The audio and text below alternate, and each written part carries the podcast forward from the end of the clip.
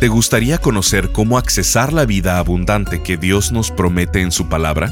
Entonces, mantente sintonizado a Esperanza Diaria del pastor Rick Warren. Estamos en la serie llamada Las llaves para una vida bendecida. En ella, el pastor Rick nos muestra que la vida llena de paz y realización en todas sus áreas es posible al seguir el plan de Dios. La mansedumbre no se puede fingir, no se puede manipular, la gentileza no la puedes fabricar. Es un trabajo interno. Dios lo tiene que producir en tu interior.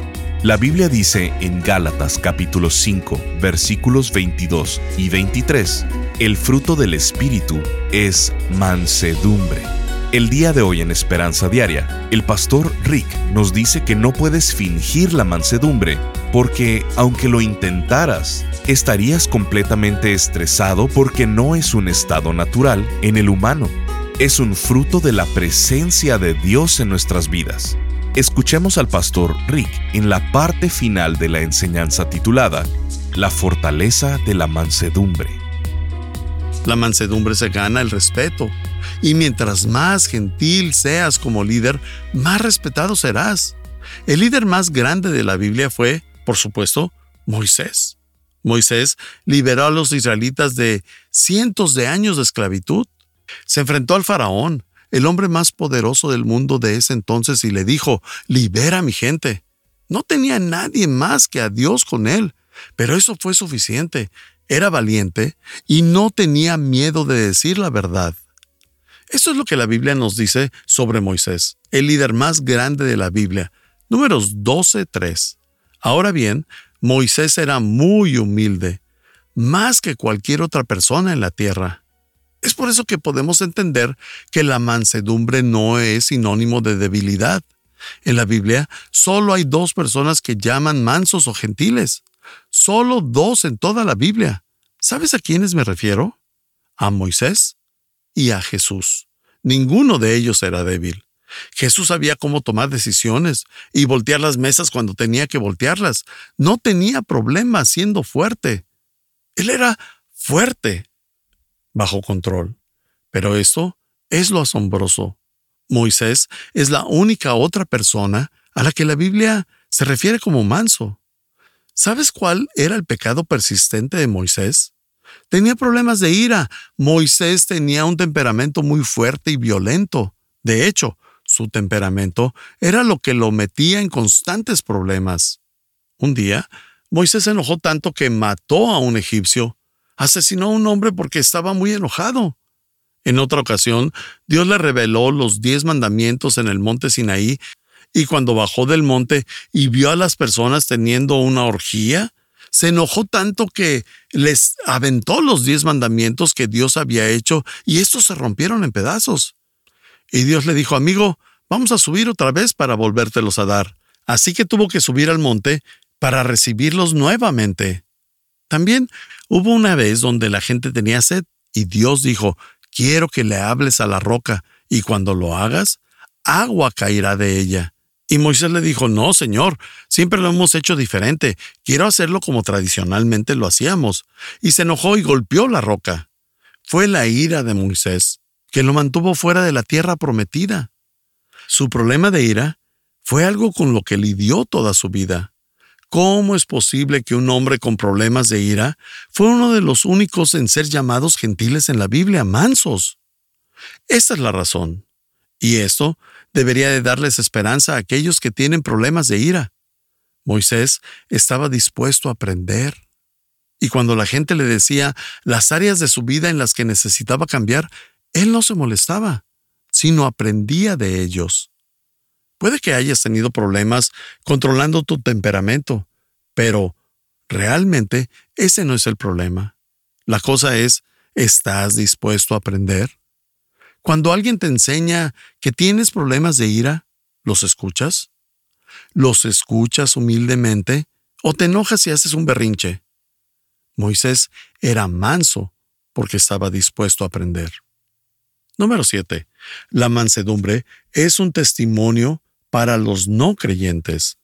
Cuando los no creyentes te están viendo, están viendo si eres diferente a ellos cuando estás estresado.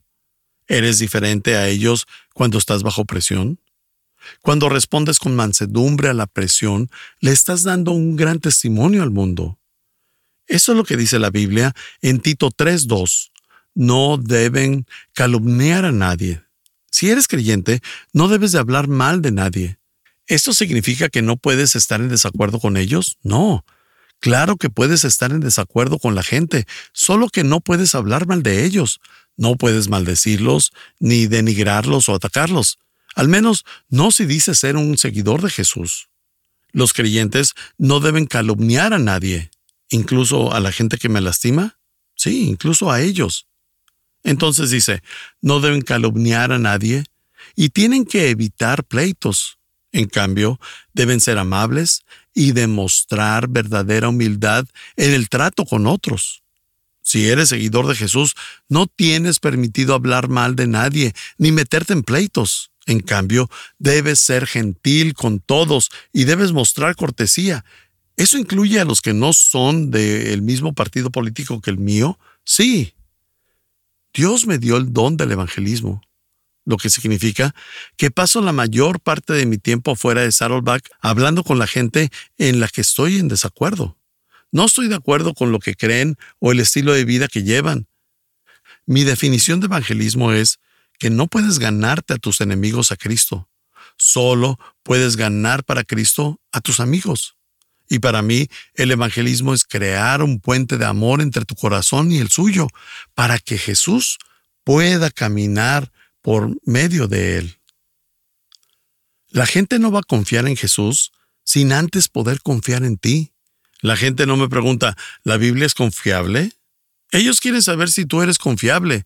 Rick Warren, ¿eres confiable? ¿Eres lo que aparenta ser? ¿Vives con integridad? ¿Eres gentil? ¿Eres amoroso? ¿Eres compasivo?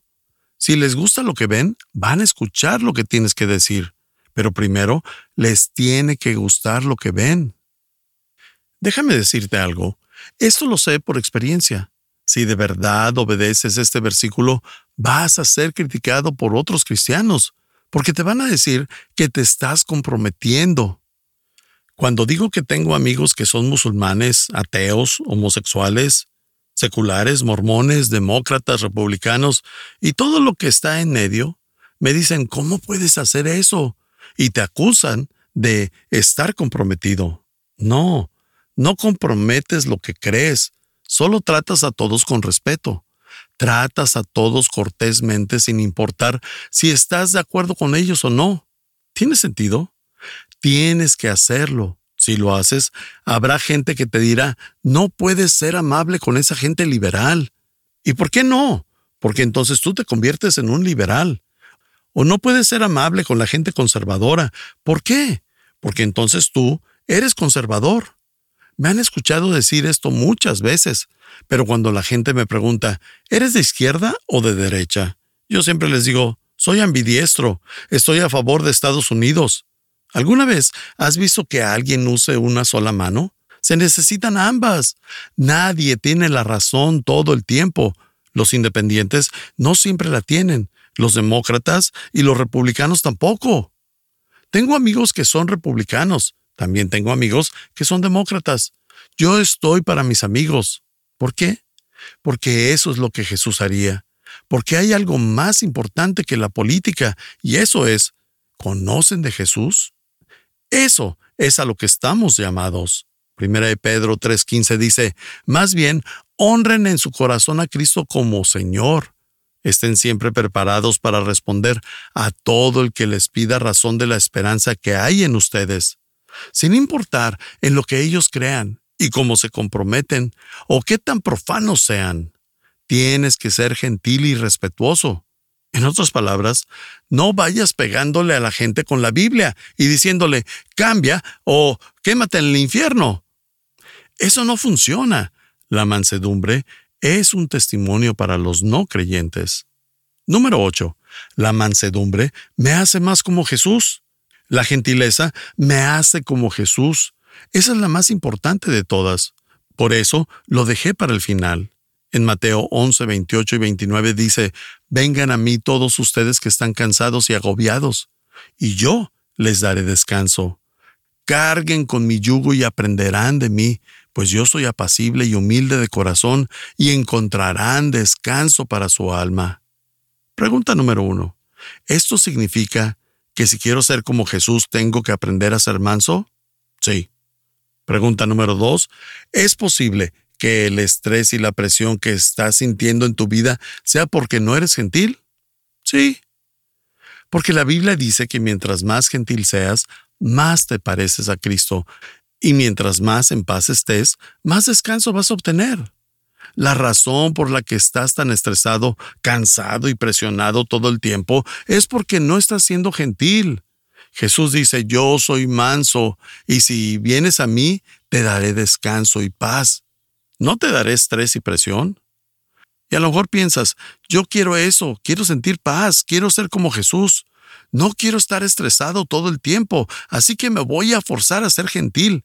Y te levantas en la mañana y vas diciendo, ¿cómo estás? ¿Bien? ¿Y tú? Bien, gracias. No, la mansedumbre no se puede fingir, no se puede manipular la gentileza, no la puedes manufacturar. Es un trabajo interno. Dios lo tiene que producir en tu interior. Estás escuchando Esperanza Diaria. En un momento, el pastor Rick regresará con el resto del mensaje de hoy. Si te perdiste alguna porción de este mensaje, lo puedes escuchar a cualquier hora en pastorricespañol.com. Mucha gente piensa que vivir la buena vida es verte bien, sentirte bien y tener todos los bienes. Pero el pastor Rick nos dice que las posesiones materiales, la fama o la salud física no son suficientes para abandonar ese sentimiento de falta de esperanza y de insatisfacción que muchos tienen. Por ello, ha creado la serie de conferencias titulada Las llaves para una vida bendecida, basada en el sermón más conocido de Jesús, el Sermón del Monte. Tomado de él, el pastor Rick imparte ocho lecciones prácticas para que logremos vivir la vida abundante que Dios quiere que vivamos. ¿En qué tengo que depender? cómo Dios bendice un corazón quebrantado, la fortaleza de la mansedumbre. ¿Por qué necesitas mantenerte hambriento de Él? Tu ministerio de misericordia. Dios bendice un corazón íntegro. ¿Cómo reconciliar una relación? Manejando la oposición a tu fe. Estas enseñanzas basadas en las bienaventuranzas te ayudarán una y otra vez a enfocarte en lograr la vida llena de paz y realización que Dios nos ha ofrecido. Queremos enviarte esta extraordinaria serie. Al contribuir financieramente con cualquier cantidad a Esperanza Diaria, te enviaremos estas ocho conferencias en formato MP3 de alta calidad descargable. Solo visítanos en pastorricespañol.com o llámanos al 949-713-5151. Eso es al 949-713-5151 o en pastorricespañol.com.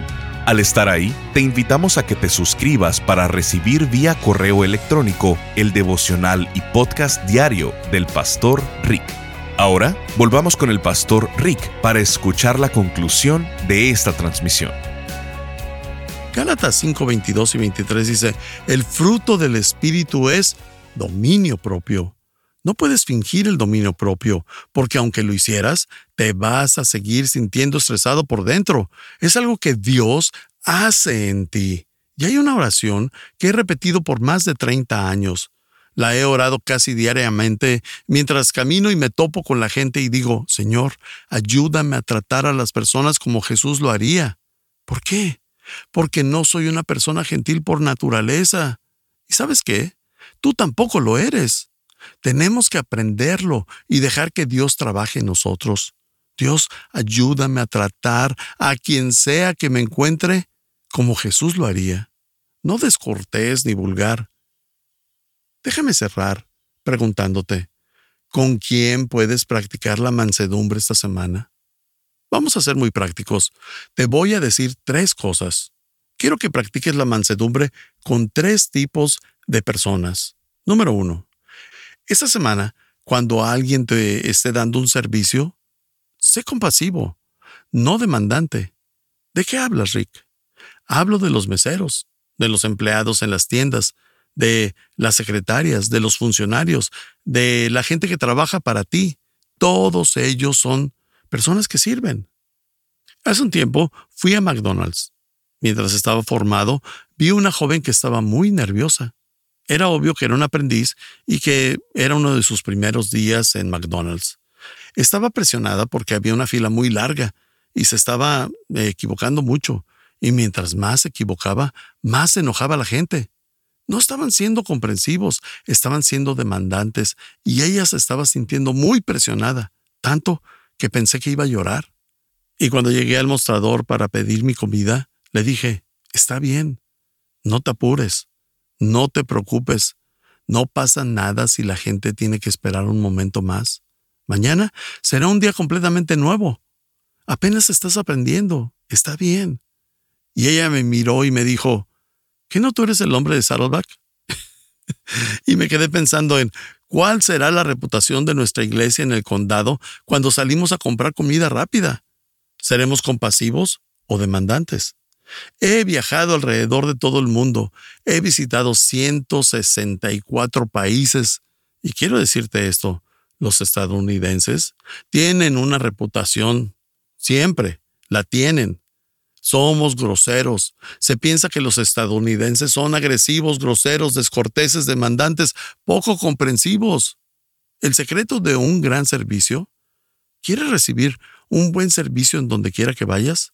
Trata a las personas con respeto y sé considerado con sus sentimientos y sé empático y comprensivo, no demandante. La Biblia dice en Filipenses 2, 4 y 5, cada uno debe buscar no solo su propio bien, sino también el bien de los demás. La actitud de ustedes debe de ser como la de Cristo Jesús. Así que cuando las personas te estén dando un servicio, sé comprensivo. Si se equivocan con tu orden, no te vuelvas demandante. Número dos, cuando estés en desacuerdo con alguien, sé sensible sin ceder. Esta semana, cuando estés en desacuerdo con alguien, sé sensible sin ceder. No estoy diciendo que la mansedumbre significa ceder o traicionar tus convicciones. Si alguien te dice que algo está mal cuando tú sabes que está bien, o cuando te dice que algo está bien cuando tú sabes que no, no cedes. No te conviertes en un cobarde o le dices a cada quien lo que quiere escuchar. No, pero puedes ser sensible sin ceder. Algunos de mis mejores amigos son personas que violentamente me dirían que no están de acuerdo conmigo en lo que creo sobre ciertas cosas. No comprometo mis creencias, sé lo que dice la Biblia, no tengo miedo y no me avergüenza. Y le temo más a la desaprobación de Dios que a la de los demás pero los trato con gentileza y respeto. Y es por eso que nuestra amistad funciona.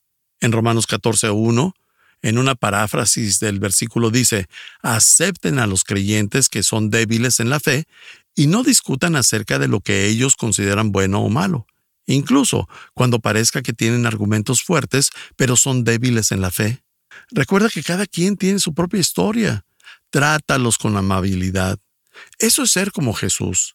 Es lo que Dios quiere que hagamos, tratar a todos amablemente, ser sensibles sin ceder cuando estamos en desacuerdo con alguien.